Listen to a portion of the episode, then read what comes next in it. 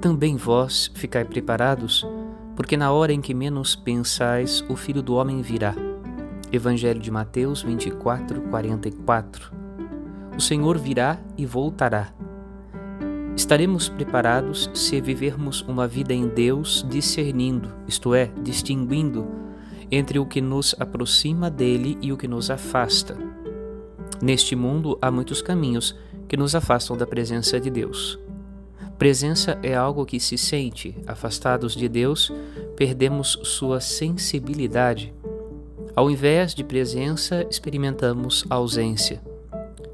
Tomemos, pois, a decisão firme de não caminhar sozinhos, mas sempre profundamente unidos ao nosso Mestre, pois com Ele é bem melhor.